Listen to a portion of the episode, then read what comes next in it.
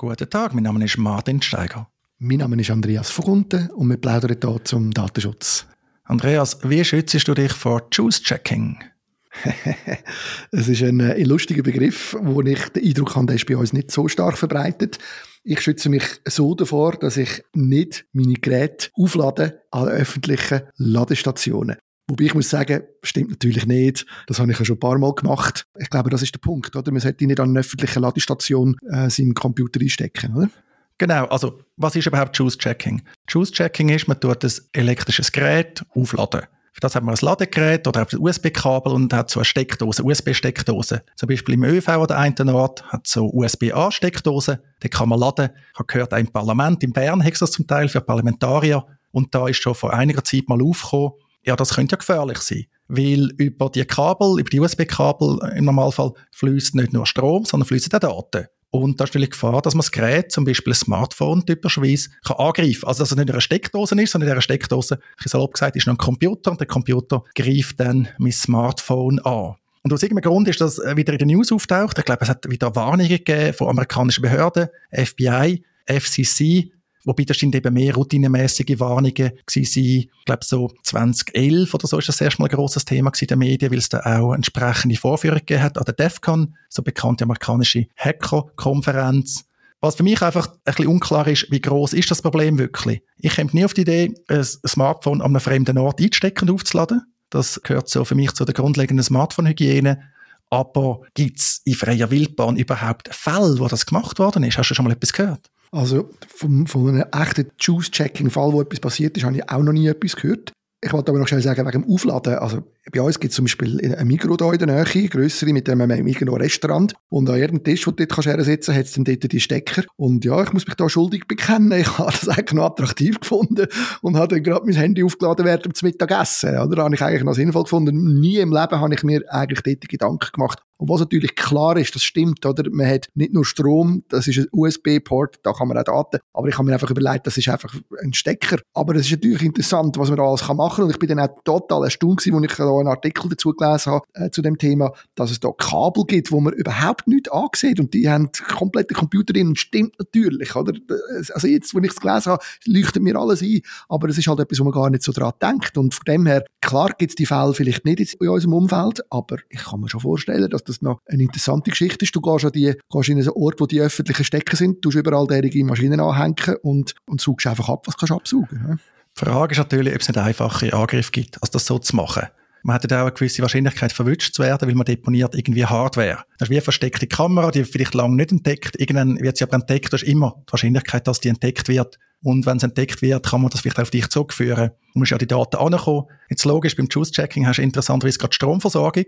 Also du kannst dir gerade irgendwie noch ein äh, Handy quasi einbauen, also Mobilfunk, um das übermitteln. Ja, die Kabel, das bekannteste ist das OMG-Cable. Das gibt's wirklich für alle Formate, also USB-A, USB-C, gibt's auch für Lightning, also in der Apple-Welt.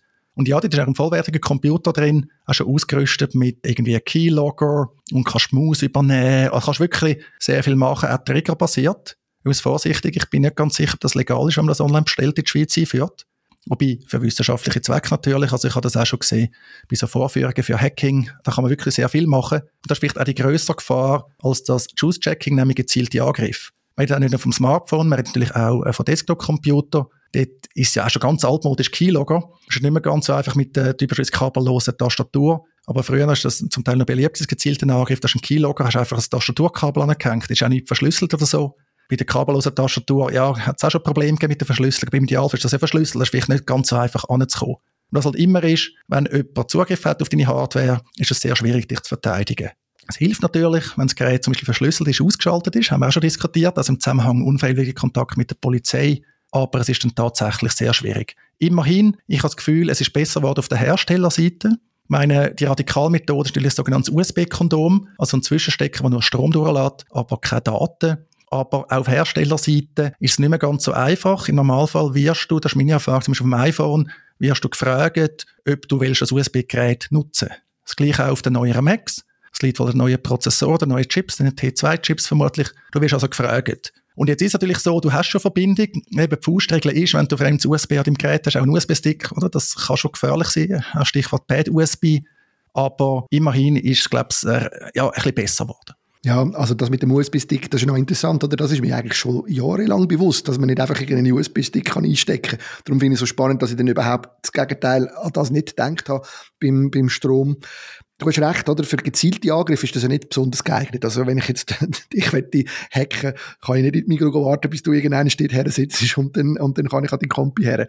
Aber ich könnte mir vorstellen, dass es immer mehr, ich stelle mir so ein eine Art ein ähm, Hacking-Prekariat vor. Also Leute, die eigentlich nicht rauskommen, die aber wissen, sie können da irgendwelche andere plagen, wenn sie denen ihre Daten packen, wo, ähm, wo so eine simple Möglichkeit suchen, wie sie könnten äh, äh Leute absuchen, Zufallsfunde halt machen, oder? Dass das vielleicht jetzt noch nicht so weit ist, aber durchaus eine Gefahr besteht, kann ich mir schon noch vorstellen. Also ich bin, seit ich das gelesen habe und über das Thema informiert bin, ähm, sicher vorsichtiger. Das dunkelt mich schon. Das ist schon noch wichtig, dass man das im Auge behaltet.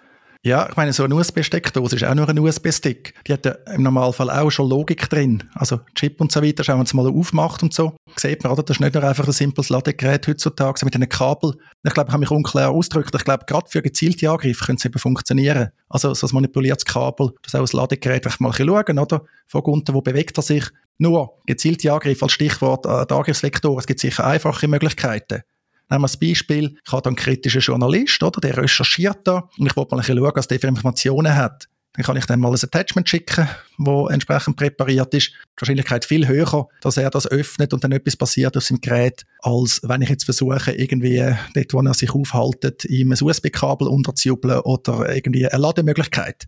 Aber ich muss das andere nicht ausschliessen. Von dem her eben, mein Gefühl ist, dass das nicht so große Gefahr ist heutzutage, eben auch von der Smartphone-Seite her oder überhaupt von der Geräteseite her, je nach Hersteller. Aber für mich ist trotzdem die Faustregel, man sollte eigentlich nie fremde Kabel verwenden und auch nie fremde Ladegeräte letztlich.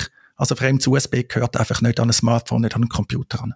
Absolut richtig. Und das Gute ist ja mittlerweile sind die Geräte auch so gebaut, dass sie einen Tag lang haben. Also ich muss eigentlich fast nie mehr unterwegs aufladen. Das habe ich äh, nicht mehr so stark als Bedürfnis im Moment mindestens. Ja, ich sehe, du nutzt zu wenig TikTok, aber das ist ein anderes Thema.